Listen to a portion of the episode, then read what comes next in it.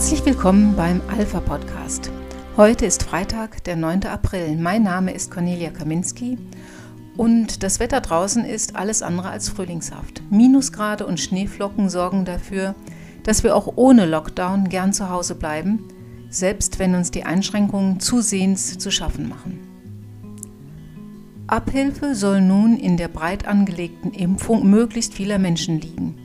Damit soll eine Herdenimmunität erreicht werden, die uns vor dem Coronavirus schützt. Die Impfkampagne, die zunächst schleppend und holprig angelaufen war, hat mittlerweile Fahrt aufgenommen. In vielen Impfzentren werden Menschen geimpft, immer mehr sind berechtigt, mittlerweile auch neben ärztlichem Personal Krankenschwestern und Pfleger, Lehrerinnen und Lehrer. Aber auch Hausärzte dürfen mittlerweile impfen. Während im November Gesundheitsminister Jens Spahn noch verlauten ließ, es dürfe keinen Impfzwang geben, ist nun in den Zeitungen von einer Kehrtwende die Rede. Jens Spahn hat erklärt, wer vollständig geimpft sei, dürfe in Zukunft wieder einkaufen gehen oder zum Friseur, auch ohne Test, und müsse auch nicht mehr in Quarantäne.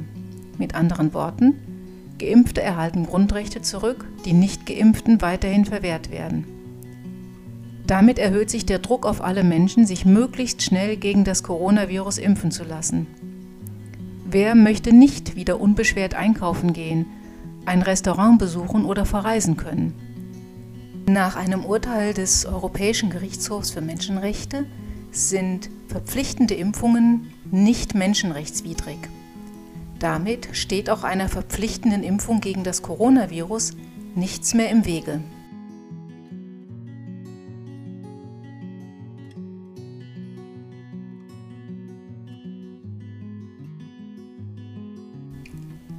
Aber es gibt auch gute Nachrichten in Bezug auf das Coronavirus. Anders als erwartet hat es nicht zu einem Massensterben geführt. Zwar gab es in 2020 eine leichte Übersterblichkeit, diese lässt sich jedoch auch mit der Verschiebung in der Altersstruktur erklären. Es sterben in einer zusehends älter werdenden Bevölkerung jedes Jahr mehr Menschen als in den Jahren zuvor, einfach deshalb, weil sich die Zahl der über 80-Jährigen stetig erhöht. Statistiker gehen daher von einer sogenannten Übersterblichkeit für 2020 im Vergleich zum Vorjahr von ca. 3% aus. Bezogen auf die letzten 15 Jahre liegt 2020 jedoch eher auf den letzten Plätzen, was die Sterblichkeit betrifft. Das scheint sich in diesem Jahr fortzusetzen. Im Februar 2021 lag die Sterberate 3% unter dem Durchschnitt der vier Vorjahre. Seither sinkt sie weiter kontinuierlich. Im März starben ca. 12 Prozent weniger Menschen als in den Vorjahren. Das ist enorm. Über die Ursachen hierfür kann man nur spekulieren. Hygienemaßnahmen und Abstandsregeln spielen vermutlich eine Rolle. Bezogen auf das Coronavirus liefern jedoch auch die Zahlen des Harvard-Forschers John Ioannidis beruhigende Informationen. So it, it is a serious problem. No one would uh, deny that. But it's clearly not the apocalyptic problem uh, that, es uh, ist ein ernsthaftes Problem. Niemand würde das bezweifeln. Aber es ist nicht die apokalyptische Situation, von der wir anfangs ausgingen.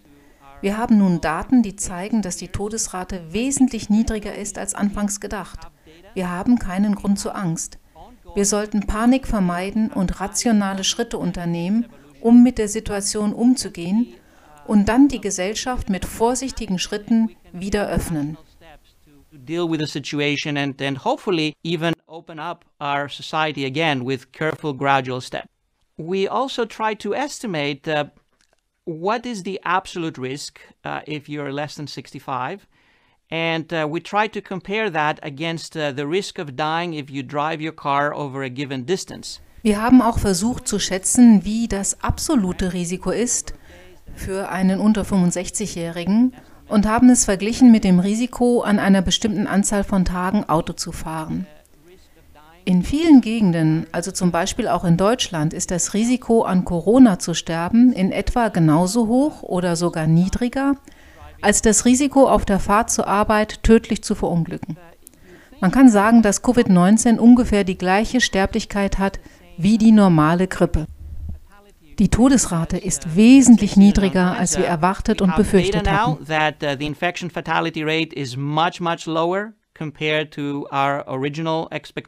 fears.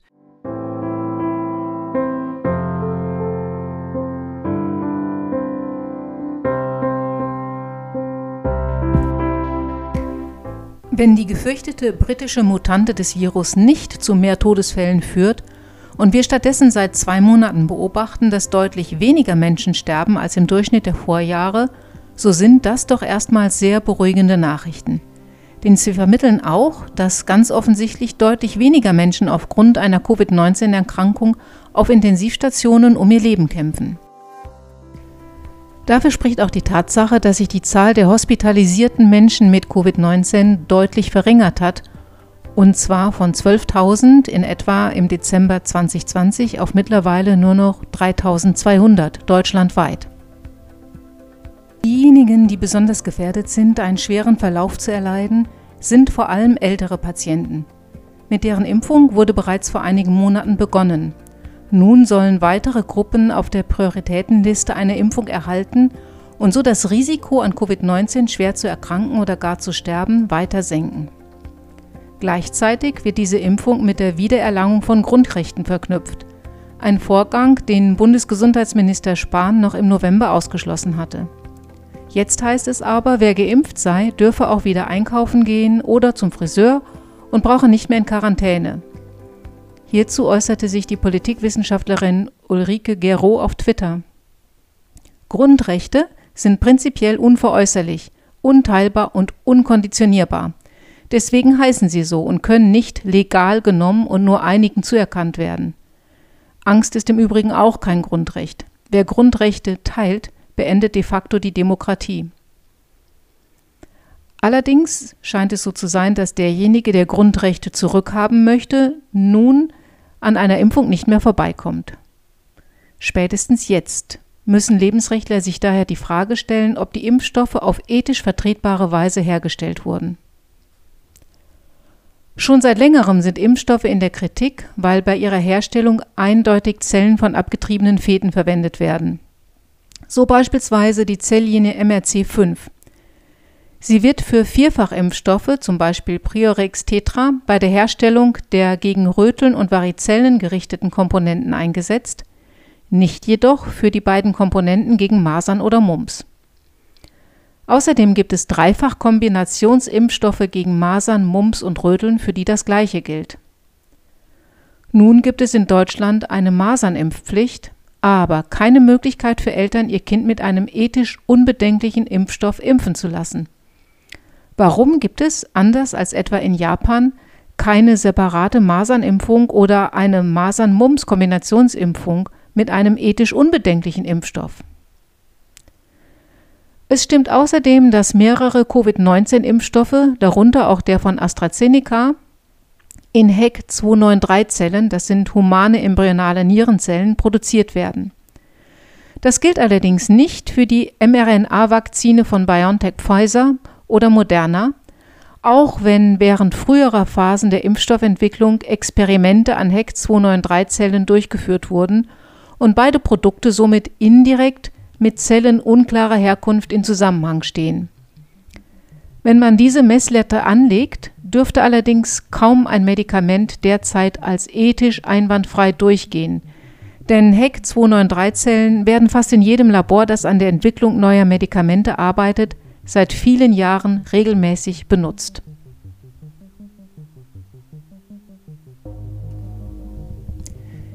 Ist wirklich Zellmaterial von Föten im AstraZeneca-Impfstoff? Dazu sagt Alexandra Tricola, Impfexpertin an der Uni Zürich. Diese Zelllinien, die man gängig verwendet, die sind isoliert worden aus Föten in den 60er Jahren. Das geschieht dann aus Material, für das man eine ethische Bewilligung hat. Also man darf sich da nicht vorstellen, dass bei einer fötalen Zelllinie absichtlich eine Abtreibung stattfindet, damit man fötale Zellen gewinnen kann. Kommen also Zelllinien von Föten zum Einsatz. Aber was genau sind solche Zelllinien eigentlich tatsächlich?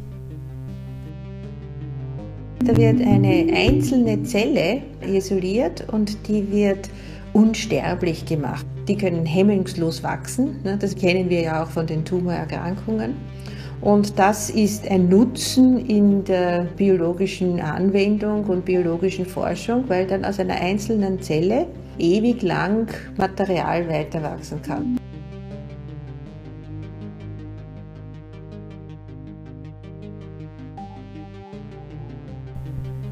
Dass die Ausgangszellen der unsterblich gemachten Linie HEC 293 den Nieren eines im Jahr 1973 abgetriebenen Föten entstammen, ist nicht belegt.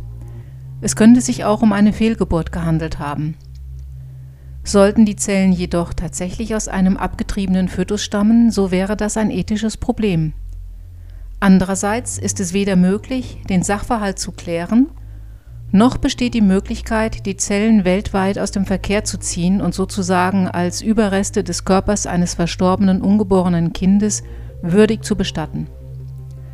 Im Moment gibt es keine Alternative zu den Impfstoffen gegen das Coronavirus. Wer einigermaßen sicher gehen möchte, einen auf ethische Weise produzierten Impfstoff zu erhalten, sollte eher versuchen, den Moderna oder BioNTech-Pfizer-Impfstoff zu bekommen, als den ohnehin in der Kritik stehenden Impfstoff von AstraZeneca. Der Vatikan weist in seiner Stellungnahme zur moralischen Vertretbarkeit einer Impfung gegen das Coronavirus darauf hin, dass dort, wo ethisch völlig unbedenkliche Impfstoffe nicht zur Verfügung stünden, die Verwendung eines Impfstoffes, für dessen Herstellung die Zellen abgetriebener Kinder genutzt wurden, moralisch vertretbar sei. Nur so könne größerer Schaden von der Gesamtbevölkerung abgewendet, könnten viele Leben gerettet werden. Diese Einschätzung kann man sicher teilen. Sollte tatsächlich das Leben unzähliger Menschen davon abhängen, dass Herdenimmunität durch großflächige Impfmaßnahmen erreicht wird, wäre eine Impfung gegen das Coronavirus das moralische Gebot der Stunde. Angesichts der sinkenden Todesraten, trotz britischer Mutante, darf man sich aber sicher noch ein wenig Zeit mit der Entscheidung lassen. Vielleicht kommt im Herbst ein ethisch völlig unbedenklicher Impfstoff auf den Markt. In der letzten Märzwoche starben nur noch 129 Menschen, bei denen zuvor eine Corona-Infektion nachgewiesen wurde. Und das bei fast 110.000 positiv getesteten Menschen. Lagen im Dezember noch über 12.000 Patienten mit Corona in den Krankenhäusern, sind es jetzt deutschlandweit nur noch etwas über 3.200. Von 34.000 Intensivbetten konnten schon wieder 10.000 abgemeldet werden. Es sieht so aus, als ob der Frühling und bevorstehende Sommer das leisten, was sie immer tun, ein Absinken des Infektionsgeschehens. Viren verabschieden sich in die Sommerpause. Da ist es Zeit für frühlingshafte Musik. Wir verabschieden uns heute mit Frühling aus den vier Jahreszeiten von Antonio Vivaldi, eingespielt von John Harrison und dem Wichita State University Chamber Players.